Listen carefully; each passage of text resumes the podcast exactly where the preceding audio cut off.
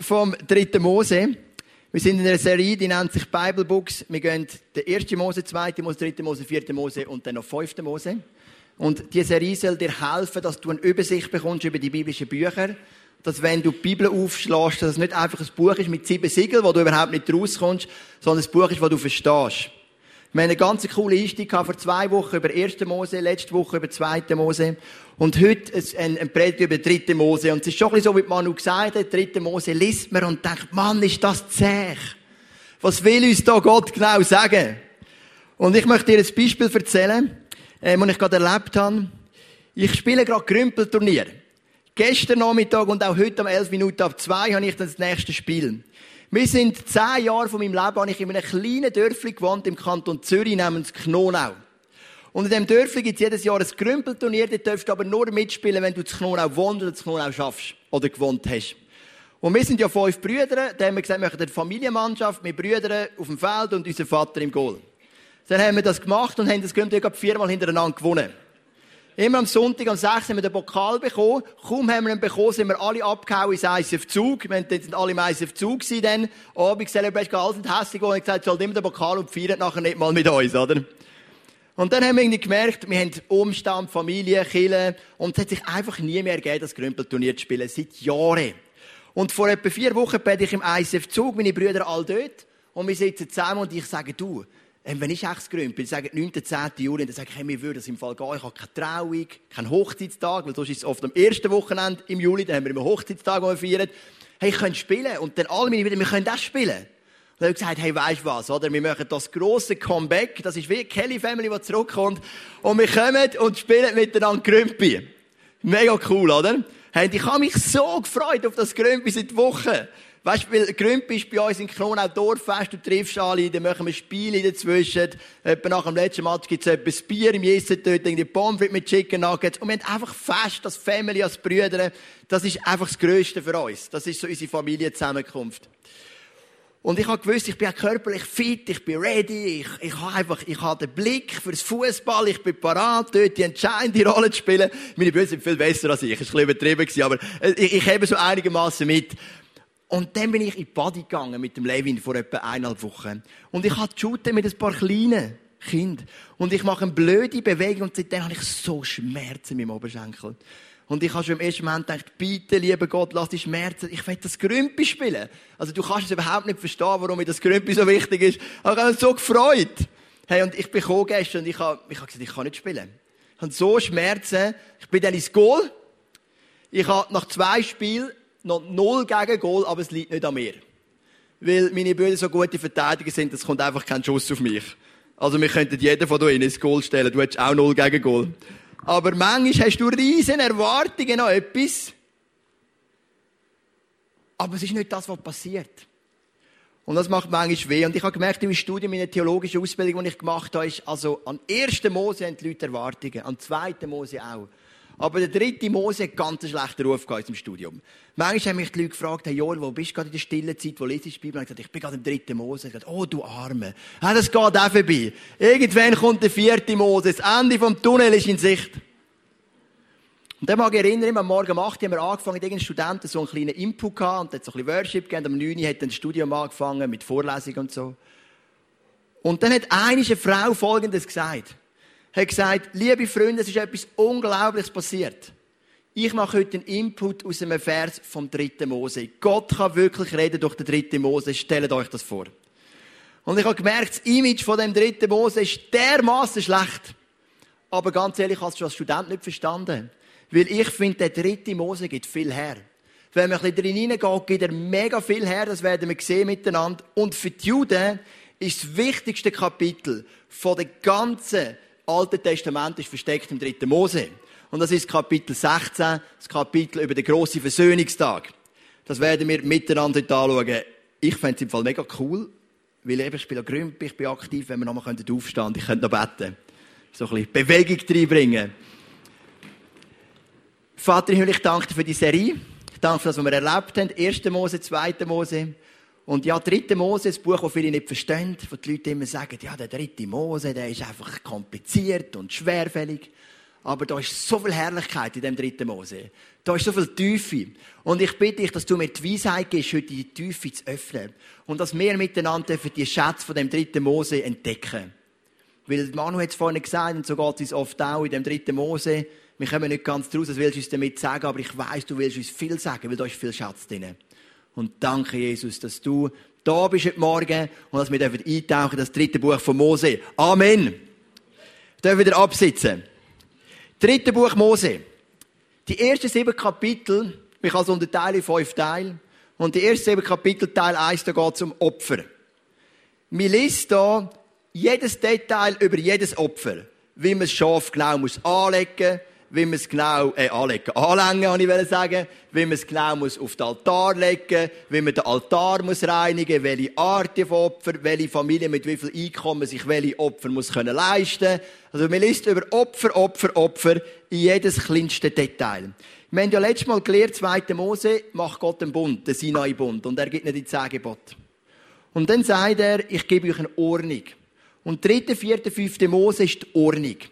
Gott gibt seine Ordnung, wir können sagen seine Verfassung, wenn man es jetzt rechtlich anschauen will. Gott gibt seine Ordnung, wie die Männerfach Israel in dieser Beziehung mit dem lebendigen Gott leben. Das ist so die Ordnung, die Gott gibt. Ganz viele Verordnungen, ganz viele Gesetze. Und du merkst, das gibt es einen Gott, das ist ein Gott von der Ordnung, das ist ein Gott von der Organisation, das ist auch ein Gott von Struktur, aber natürlich vor allem auch ein Gott vom Leben. Weil all die Ordnungen sollen ja nur ein Ziel, nämlich dass das Leben ermöglicht wird. Und das wissen ja viele im Alten Testament, gibt es viele Opfer, die Tieropfer. Und ich habe gerade wieder entdeckt, Gottkurs mit einem Mann, und er hat mir gesagt, Joel, wieso immer die Opfer? Da müssen so viele Tiere sterben. Und ich, ganz ehrlich, ich finde es im Fall auch krass. Der Salomo weiht den Tempel ein und er opfert einfach mal geschwind tausend Stiere. Tausend Stiere! Wahnsinn! Das sind Opfer verbrötelt worden. Ich darf allerdings auch sagen, wenn man die dritte, vierte, fünfte Mose genau liest, dann haben sie relativ viel auch essen von diesen Opfern. Also es ist auch eine Fleischverarbeitungsindustrie gewesen, muss man auch noch sagen. Es ist ja nicht so, dass dann alles einfach weggeworfen worden ist. Also vielleicht hat sich Gott gesagt, wenn man die schon isst, kann man sie vorher auch noch opfern. Aber so viel Opfer. Und warum die Opfer? Warum muss er, hat er gesagt, weißt, ich verstehe, Gott muss meine Sünden vergeben, ich habe mich von Gott entfernt, macht für mich alles Sinn. Aber wieso immer die Opfer? Wieso so viele Tiere immer? Hätte nicht einfach Gott können sagen, die Sünden sind dir vergeben. Etwas finde ich interessant. In der Ethnologie, also das ist eine Wissenschaft, die Völker untersucht, da kann man Folgendes machen. Wenn man ein neues Volk entdeckt, kann in Australien sein, in einer Insel, im Indischen Ozean, in Südamerika, dann schaut man, was läuft gleich. Also Stämme, die sich noch nie gehört haben, noch nie gesehen haben, kein Internet haben, was läuft gleich, was machen sie gleich? Und da gibt es ein paar Parallelen. Jeder Stamm kennt den Ehebund. Ist interessant. Wieso? Klar, ein Mann und eine Frau braucht es für die Fortpflanzung, ist klar, aber wieso kennt jeder Stamm irgendeine Form von Ehebund? Und man merkt, es gibt so ein paar gewisse Gesetzmäßigkeiten, die wiederholen sich überall. Und das ist noch interessant, oder? Weil aufgrund von dem überlegt man sich dann, wie ist das so? Wieso ist das jedem Stamm gleich? Wir Christen sagen, das ist das Gewissen, das Gott in die Menschen hineingelegt hat, so wie es die Bibel erklären. Und jetzt gibt es eine Parallele wo jeder Stamm hat. Und das ist Opfer. Tieropfer findest du in jedem Stamm. Kannst du die Indianer, kannst du die Aborigines, du kannst irgendwo einen Stamm entdecken und überall werden Tiere geopfert. Vereinzelt sogar Menschen. Also irgendwie scheint das doch im Mensch innen zu sein, so der Drang, er will ein Tier zu opfern als Sühne für deine, für deine Sünde. Und ganz ehrlich, also ich will nie auf die Idee kommen. Also wenn ich etwas verbocke, kann ich mich entschuldigen, aber wieso die Opfer? Es scheint irgendwie, dass Gott, dass in uns Menschen hineingelegt haben, dass es irgendeinen Grund gibt für die Opfer. Und dann hat man im dritten Buch Mose die Opfer, gell? Eins Opfer nach dem anderen. Und ich werde jetzt nicht all die Opfer mit dir durchnehmen und all die Details, die kannst du eben lesen. Aber es heißt im Hebräer 9, Vers 13 und 14, das ist der Neues Testament, nun reinigt zwar auch das Blut von Böcken und Stieren, aber dabei handelt es sich um eine äußerliche Reinheit. Das Blut Christi jedoch hat eine unvergleichlich größere Wirkung. Denn als Christus sich selbst von Gottes ewigen Geist geleitet Gott dargebracht hat, war es ein Opfer, dem kein Makel anhaftete. Deshalb reinigt uns sein Blut bis in unser Innerstes. Es befreit unser Gewissen vor der Belastung durch Taten, die letztendlich zum Tod führen, sodass es uns jetzt möglich ist, dem lebendigen Gott zu dienen. Also die Opfer haben ja eine stellvertretende Funktion gehabt. Du hast deine Sünde aufs Opfer übertragen, das Opfer ist gestorben, sein Leben zahlt und du bist wieder frei gewesen. Das ist so die Systematik von diesen Opfern. Aber dann ist Jesus auf die Erde und er ist gestorben als letztes Opfer. Das lesen wir in einem Hebräer 9, 28. Genauso wurde auch Christus nur einmal als Opfer dargebracht. Als Opfer, das die Sünden der ganzen Menschheit auf sich nahm. Wenn er wiederkommt, wird er nicht mehr wegen der Sünde, sondern um denen Rettung zu bringen, die auf ihn warten. All die Opfer haben etwas vorbereitet. Das ist Jesus Christus, das Opfer. Deine Sünde, die trennt dich von Gott. Es gibt eine Distanz zwischen dir und Gott. Wenn ich meine Frau anlüge, gibt es eine Distanz zwischen mir und Rebecca. Wenn du deinen Chef bestillst, gibt es eine Distanz zwischen dir und dem Chef. Es ist Distanz zwischen dir und dem Mann. Und Jesus ist gestorben für die Distanz. Er hat den Opfertod auf sich genommen, eins für alle Mal. Darum müssen wir kein Tier mehr opfern. Aber Gott ist es so wichtig dass sein Volk mit ihm versöhnt ist, auch noch vor Jesus. Und darum hat er ganz detailliert geschrieben, was es für Opfer gibt, wer wenn opfert, mit welchem Einkommen was opfert. Hat auch einen soziologischen Ansatz dahinter, wo man auch wirklich aufs Einkommen eingeht von den Leuten und sagt, wenn du arm bist, dann nimmst du ein Turteltübli. Wenn du reich bist, dann nimmst du ein Mammut. Nein, das hat es nicht mehr gegeben. Dann, nimmst du irgendein Rind oder ein Kalb. Alles definiert. Das sind Opfer ein Bild für Jesus, der gestorben ist. Das letzte Opfer, ein für alle Mal. Wir müssen nie mehr opfern. Jesus hat das auf sich genommen. Das haben wir auch letzten Sonntag gelernt mit dem Opferlamm. Jesus ist das Opferlamm. Dann, das ist der erste Teil, da geht es um Opfer. Dann kommt der Teil zwei, da geht es um Priesterverordnungen. Jetzt hast du mal sieben Kapitel durch, jedes Detail über Opfer, jetzt wird es noch spannend. Jetzt kommen Verordnungen für die Priester. Was für Kleider legen Sven an, was für Hüte und was für Steine sind wo auf seinen Kleidern und wie müssen sie den Altar putzen und wie müssen sie den Leuchter putzen und alles in einem riesen spannenden Detail, oder? Kommen die Weltklasse Priesterverordnungen. Aber was ich dir zeigen will, ist etwas anderes. Und darum habe ich noch den Flipchart. Es gibt einen grossen, einen grossen Unterschied zwischen dem Alten Testament, Alten Bund, Neues Testament, Neuer Bund. Wir haben Gott. Mach jetzt mal ein G. Und da gibt es drei Menschen, meistens Männer im Alten Testament, die sehr eine wichtige Aufgabe haben im Volk. Das sind einfach, also, gesehen, das sind drei Menschen, gell? Und da unten ist das ganze Volk. Da ist einfach der ganze Rest. Du, ich, alle zusammen. Das ist das ganze Volk. Das Volk hat keine Beziehung zu Gott, kein Draht zu Gott. Es gibt drei Männer, ganz vereinzelte Frauen, die eine wichtige Funktion haben. Und das sind Stellvertreter von Gott. Es gibt den hohen Priester, den nennen wir heute HP. Dann gibt es den Prophet, den PR, oder? Und dann gibt es den König. Wenn du Fußvolk bist und du hast eine Sünde gehabt, dann hast du das Opfer genommen, bist zum hohen Priester, er hat es geopfert, du bist wieder versöhnt mit Gott. Hast du Wegweisung gebraucht? Ein Wort von Gott, bist zum Prophet. Er ist zu Gott gefragt und hat das Wort weitergegeben. Hast du ein rechtliches Problem gehabt, bist zum König oder zu seinen Richter und sie haben das mit Gott geklärt und haben Recht gesprochen. Du merkst, alles ist organisiert über einen Stellvertreter. Es ist noch interessant, dass man beispielsweise der Papst sagt, der Stellvertreter Christi. Weil ich glaube, im neuen Bund braucht es keinen Stellvertreter mehr. Weil durch den Tod von Jesus ist der Heilige Geist ins Leben gekommen, du hast einen direkten Draht zu Gott. Im Alten Testament läuft alles über den HP, den PR und den K. Über den hohen Priester, den Prophet und den König. Sie sind die Zwischenfunktion. Und darum ist es natürlich sehr wichtig, dass es genau definiert ist, wer ist der hohe Priester. Das Volk Israel ist bestand aus zwölf Stämmen. Ein Stamm davon ist der Stamm Levi, das war der Priesterstamm. Die haben alles gemacht um den Tempel herum. Die einen haben den Tempel geputzt, die anderen haben den Tempel gezügelt, also noch als Stiftshütte, das war zuerst in Form von einem Zelt. Die anderen haben Worship gemacht am Eingang. Und eine Familie, die Familie von Aaron, von Brüdern von Mose, das war der hohe Priester. Und das ist der zweite Teil im dritten Mose, all die Verordnungen der Priester. Und mir ist es schon klar, dass es jetzt nicht spannend ist, all die Verordnungen zu lesen. Aber was für mich wichtig ist, ist das hier hinten. Weil es gibt im Neuen Testament ein Buch, das heißt Hebräerbrief. Und der Hebräerbrief stellt uns Jesus dar mit drei Funktionen. Der Hebräerbrief sagt, Jesus ist der hohe Priester. Jesus ist der Prophet, Jesus ist der König. Jesus lebt durch den Heiligen Geist in dir, du hast direkten Zugang zu Gott. Das ist der Schatz in dem dritten Mose. Wie das müssen definiert sein im Alten Testament wie du heute durch den Heiligen Geist direkten Zugang hast. Das finde ich fantastisch. Genau. Jetzt gibt es ein Kapitel, und das hat Manu sicher auch spannend gefunden, würde ich behaupten, weil da passiert etwas, wo uns gar nicht passt. Und ich habe zuerst überlegt, soll ich es einfach weglassen? Aber dann habe ich gedacht, ja, ihr liest ja den gleich daheim, oder? Also versuche ich es lieber ganz zu beantworten. Es ist kein schönes Kapitel und es passiert etwas ganz, ganz Krasses. Der Aaron ist der hohe Priester, er hat vier Söhne.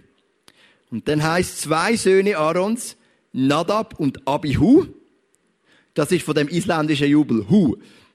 Oder? Kennt ihr? Nadab und Abihu nahmen ihre Räucherpfannen, legten glühende Holzkohle hinein und streuten Weihrauch darüber.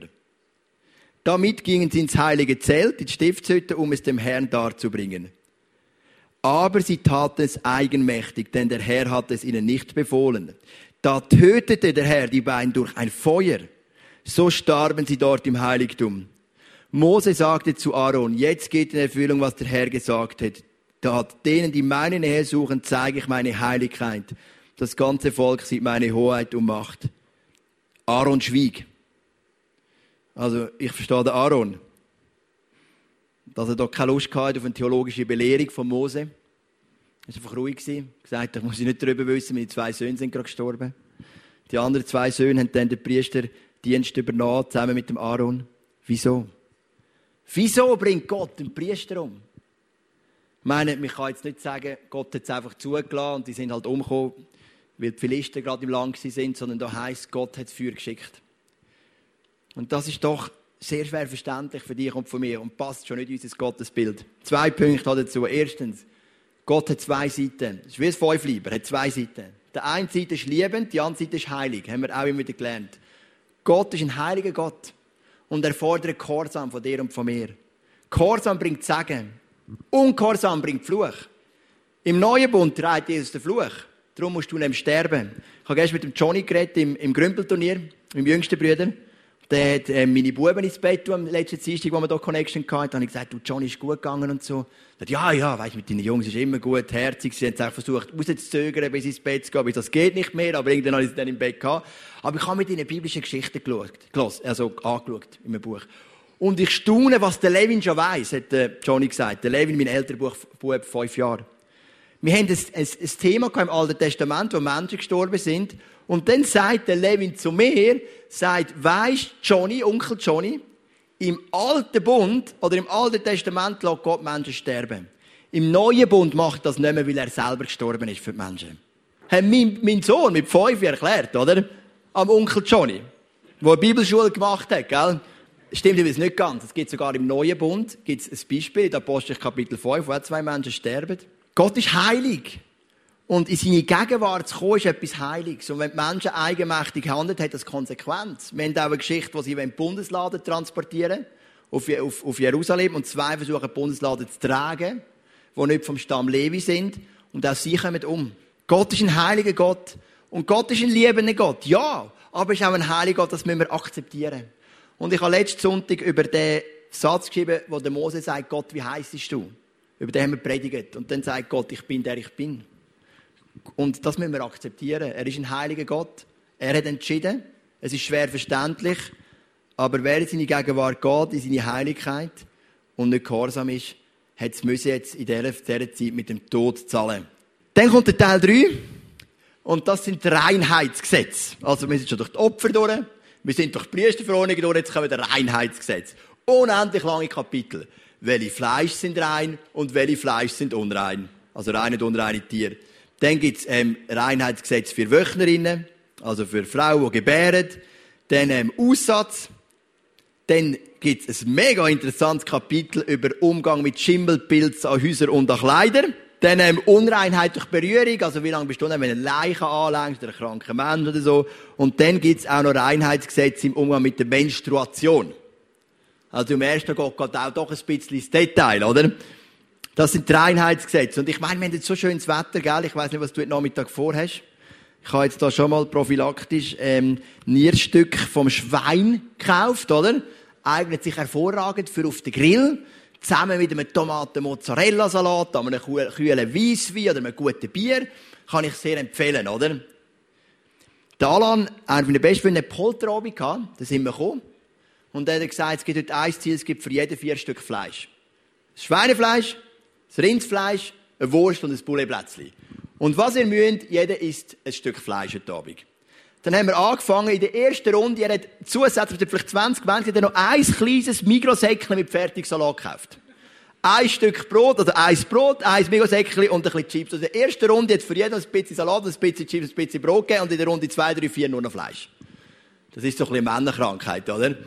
Im dritten Mose wird genau definiert, welches Fleisch rein ist und welches nicht. Und würde ich nach dem dritten Mose leben, dürfte ich beispielsweise das Nierstück vom Schwein nicht essen. Vielleicht sagst du, das ist für mich kein Problem, ich habe eh lieber einen feinen Crevettencocktail, darfst du auch nicht essen. Vielleicht denkst du, easy, Straussenfleisch liebt mir mehr, darfst du auch nicht essen. Es gibt Fleisch, das du darfst essen, Fleisch, das du nicht darfst essen kommen all die Gesetze. Es gibt gewisse Gesetze, da kann man nicht nachweisen, dass das Sinn macht, aus hygienischer Sicht, gerade der Schwein in der Wüste mit diesen Bandwürmern. Bei anderen kann man es nicht genau sagen, aber Gott gibt da ein klares Gesetz. Man weiss bei Gott immer, woran man ist und das finde ich cool. Dann kommt der Teil 4, der Versöhnungstag. Höhepunkt. Höhepunkt vom ganzen Alten Testament für die Juden. Also zumindest in diesen Verordnungen über jedes Detail kommt der grosse Höhepunkt, der Versöhnungstag. Der ist einmal im Jahr. Es gibt ja Sünden, die machst du. Ich habe vorhin ein Beispiel gemacht, ich lüge meine Frau an. Aber es gibt auch Sünden, die macht das ganze Volk. Sie murren gegen Gott, sie sind nicht gehorsam als Volk Gottes, sie gehen nicht gut um mit Fremdlingen und so weiter. Das gibt ganze ähm, Gesetze auch fürs Volk. Und einmal im Jahr versöhnt sich Gott mit dem ganzen Volk. Also nicht mit der einzelnen Person, sondern mit dem Volk. Und der Versöhnungstag ist, es gibt fünf Viertig im Judentum und das ist der wichtigste. Und ich möchte dir zeigen, wie der abläuft, dass du mal ein Bild hast von dem großen Versöhnungstag, 3. Mose Kapitel 16. Was macht das Volk? Das Volk reinigt sich.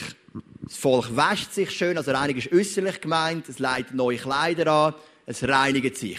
Das Volk fastet den ganzen Tag. Es gibt zwei Viertig im Jahr, wo du fastest. Also so viel haben die Juden nicht gefastet, zwei im Jahr. Liegt noch drinnen. Versöhnungstag fastet alle. Auch kleine Kinder. Von, von, von klein bis gross, da wird gefastet.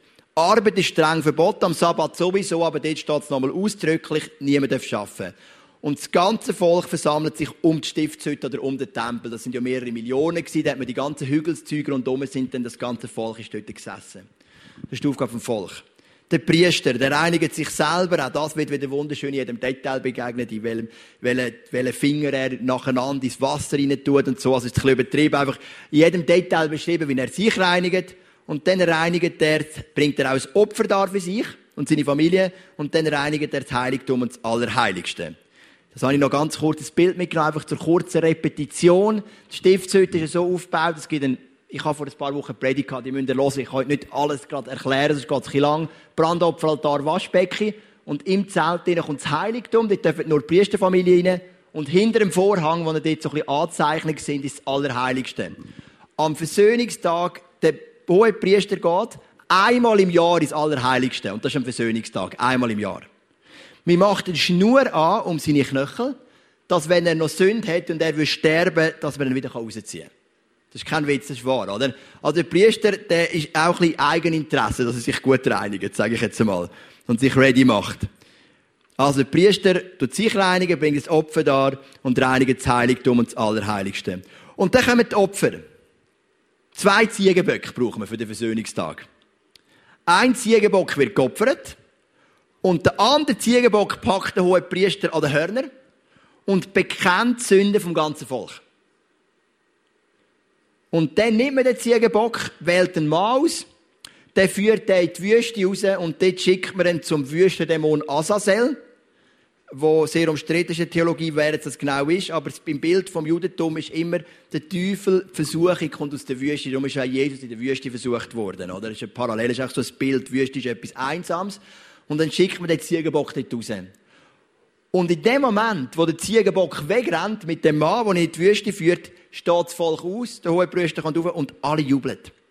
Und das ist eine Atmosphäre, wo unbeschreiblich ist. Wenn das ganze Volk und sagt, Gott hat uns angenommen, Gott ist mit uns versöhnt, das ist das Schönste für dich. Und das ganze Volk fastet und fastet und jubelt von ganzem Herzen.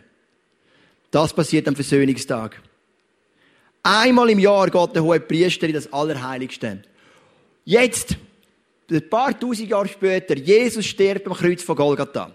Matthäus 27, 51. Im selben Augenblick zerriss im Tempel der Vorhang vor dem Allerheiligsten von oben bis unten. Die Erde bebte und die Felsen zerbarsten. Das ist so etwas Heiliges für die Juden. Einmal im Jahr am Versöhnungstag. Und jetzt zerriss der Vorhang. Und die Priester haben das gesehen und haben sich die Augen zugetan und haben sich abgewendet. Weil sie haben gewusst, wenn wir ins Allerheiligste gehen, müssen wir sterben. Wenn wir eben nicht der HP sind, einmal im Jahr.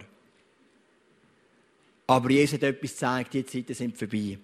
Du und ich, wir dürfen jederzeit vor Gott. Jederzeit vor dem Gnadethron. Die Bundeslade hat zwei Engel drauf das nennt sich der Gnadethron. Du und ich, wir haben direkten Zugang zu Gott. Der Vorhang ist verrissen. Für dich tönt das vielleicht, ja, okay, ein Vorhang ist verrissen. Das ist mir auch schon passiert hier. Aber, der Vorhang ist Zeichen der Heiligkeit von Gott. Dorthin ist mir nur gegangen mit tiefstem Respekt. Zwei Söhne vom Aaron haben sie mit dem Leben bezahlt. Und du und ich, wir dürfen das machen den ganzen Tag, von morgen früh bis zum Abend spät. Das ist der neue Bund.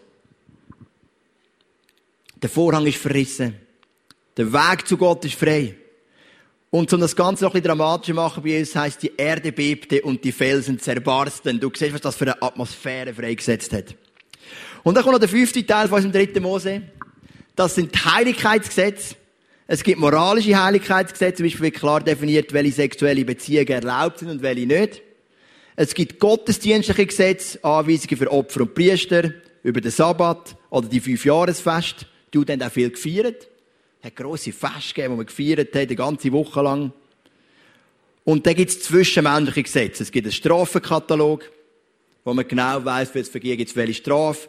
Und es gibt ein Erlassjahr, immer nach 50 Jahren, wo der Grundbesitz, den du hast müssen verpfänden aufgrund von Armut, immer zurückkommst zu deiner Familie. Können wir alles erklären, ist übrigens sehr, sehr spannend. Weil das macht total Sinn. Das ist ein sozialer Ausgleich, eine soziale Gerechtigkeit. Wenn du arm bist als Familie und du musst dein Haus verpfänden, oder Tier, oder was auch immer, oder sogar ein Kind als Sklave müssen geben zu einem anderen, ist immer nach 50 Jahren ist das Erlassjahr und alles ist zurückgekommen zu dir. Und jeder hat sein Gut, sein Gutbetrieb wieder zurückbekommen, jeder hat sein Land wieder zurückbekommen. Das ist hochinteressant. Warum nennt man das Heiligkeitsgesetz? Im dritten Mose kommt 80 Mal das Wort heilig vor. 3. Mose 19, Vers 2. Ihr sollt heilig sein, denn ich, der Herr, euer Gott, bin heilig. 80 Mal kommt das vor. 1. Mose geht um Sünd. Entfernung vom Mensch zu Gott. 2. Mose geht um die Erlösung. 3. Mose geht um die Heiligkeit. Die Erlösung bekommst du durch ein Gebet zu Jesus. Du nimmst es an, lässt dich taufen als ein sichtbares Symbol.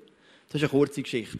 Aber was nachher anfängt, ist ein Leben lang Heiligkeit. Heiligkeit heisst, ich werde Jesus ähnlicher. Das sind ganz kleine Sachen. Hat einer zu mir gesagt, Joel, bevor ich Christ wurde, bin, habe ich immer beschissen mit der Arbeitszeit. Jetzt habe ich angefangen, die Arbeitszeit realistisch aufzuschreiben. Das ist Heiligkeit. Das sind nicht immer die krassen Sachen. Das sind die kleinen Schritte im Leben, wo du einfach Jesus ähnlicher wirst. Vielleicht merkst du, wie du deine Zornausbrüche besser in den Griff bekommst. Vielleicht merkst du, wie plötzlich ehrlich Steuererklärung ausfüllen Vielleicht merkst du, der Sabbat ist mir wichtig geworden. Ich habe jedes Jahr, äh, jede Woche, nicht jedes Jahr, jede Woche einen Ruhetag, wo ich ernst nehme, wo ich mit Gott zusammen verbringe, wo ich schaue, dass es mir gut geht, wo ich in der Familie Zeit verbringe. Und das ist Heiligung. Das ist ein lebenslanger Prozess. Erlösung ist so. Jesus rettet dich, du bist ein Bürger vom Himmel. Aber Heiligung ist der lebenslange Prozess, wo wir immer werden drin sein, bis uns dann der Tod eines Tages holt und wir dann zu Jesus in den Himmel kommen. Ganz, ganz kurz zum Schluss. Alter Bund vor Jesus, neuer Bund mit Jesus. Was ist der Unterschied? Im alten Bund heißt, Gott ist heilig. Versöhnung passiert durch Opfer. Das Ziel ist das Festhalten an Gesetz. Und das Prinzip ist Sagen, wenn du gehorsam bist und Fluch, wenn du ungehorsam bist. Alter Bund. Neuer Bund. Gott ist heilig. Immer noch gleich. Jesus stirbt als einmaliges und genügendes Opfer. Er reinigt dich nicht nur äußerlich, sondern auch innerlich. Das Ziel ist, erfüllt sie mit dem Heiligen Geist. Das Prinzip von Fluch und Sagen würde noch bestehen, nur hat Jesus den Fluch getragen. Darum bist du frei. Und eine Gefahr vom Neubund ist, dass du plötzlich Gesetz, das Jesus ähm, nimmt, nicht mehr für wichtig erachtest. Der Sabbat beispielsweise. So ein wichtiges Gesetz. Wir sind in Israel gewesen, mit 32 Leuten. Wir haben gesehen, wie viel denen der Sabbat gibt, wie viel Ruhe das ihnen gibt, wie viel Ordnung, wie viel Kraft das dem Volk gibt. Und die Gefahr ist im Neuen Bund, dass wir oft sagen, wir haben jetzt den Heiligen Geist, jetzt kann ich machen, was ich will. Und wir vergessen, wie viel Kraft und wie viel Sinnvolligkeit oder wie viel Sinn auch hinter diesen Gesetzen sind. Was möchte ich dir mitgeben von dem dritten Mose? Zum Ende. Ich möchte dir Gedanken mitgeben. 3. Mose 19, Vers 2. Gott sagt, ich bin heilig, darum sollen dir auch heilig sein. Lass uns den Prozess von dieser Heiligung weitergehen. Von unserem Charakter wächst. Wo unser Leben immer wieder überprüft wird. Wo wir immer näher zu dem Jesus kommen. Wir können direkt zu Gott. Es braucht kein HP, kein PR und kein K mehr. Wir können direkt. Aber Heiligung ist etwas Wichtiges. Lass uns unsere Lebens kennen. Letzten Sonntag habe ich gesagt, lass uns zu dem Jesus kommt die Erlösung annehmen. Yes. Aber jetzt gehen wir eins weiter. Vielleicht bist du ein Jahr Christ, vielleicht fünf oder zehn Jahre, zwanzig Jahre. Lass uns weitergehen in der Heiligung. Lass uns nicht stehen bleiben in unserem Leben. Lass uns Fortschritt machen in unserem Glauben. Lass uns ernst nehmen. Wir werden einen zweiten Teil Worship haben. Und wir werden Gebet haben. Unser Gebetsteam ist sehr reduziert, weil alle fast vom Gebetsteam in der Ferien sind. Aber wir werden das Liniges auf der einen Seite und mich auf der anderen Seite. Das ist heute unser Gebetsteam. Und wenn du merkst, du hast ähm, einfach etwas, was dich beschäftigt in Form deiner Heiligkeit. Vielleicht sind es Unehrlichkeit, Zorn, Depression. Gut, für das kannst du nichts dafür natürlich, aber vielleicht ähm, Resignation, Wut, was auch immer, Unversöhnung, sexuelle Gedanken dann komm doch zu uns, wenn du merkst, ich komme in einen Schritt in einem Bereich einfach nicht vorwärts. Und ich möchte so gerne heiliger sein, ich möchte ähnlicher sein wie Jesus. Ich möchte das ernst nehmen, wenn Gott sagt, ihr sollt heilig sein, weil ich bin auch heilig. Ich möchte noch beten. Vater im Himmel, wir haben es heute durchgekämpft durch die dritte Mose. Wir haben es bestanden, wir haben es geschafft. Opfer, Priesterverordnungen, Reinheitsgesetz, Heiligkeitsgesetz, moralisch, gottesdienstlich, zwischenmenschlich. Aber ganz ehrlich, ich bin fasziniert, wie du es organisiert hast. So viel, es macht so viel Sinn, auch das Erlassjahr, das für soziale Gerechtigkeit sorgt, der Sabbat. So vieles macht Sinn. Und 4. Mose haben wir gar nicht angefangen, es kommt der nächste Sonntag, wo wir noch merken, wie viel Struktur du leist. Und der Challenge ist, dass wir möchten heilig sein. Nicht heilig mit dem Heiligen Schein, das ist nur geküchelt. Aber heilig in Form von Jesus ähnlicher werden unsere Baustellen anpacken, offen sein, zu unseren Fehlern zu stehen und Fortschritt machen, wo wir nicht weiterkommen. Und ich bitte dich, dass du jetzt den Heiligkeitsspirit freisetzt und wenn Leute merken, sie kommen in den Bereich von ihrem Leben nicht weiter, dass sie den Mut haben, zu Linigen, also zu mir gehen, dass wir sie segnen und dass wir die Freiheit und Freisetzung erleben miteinander heute Morgen. Amen.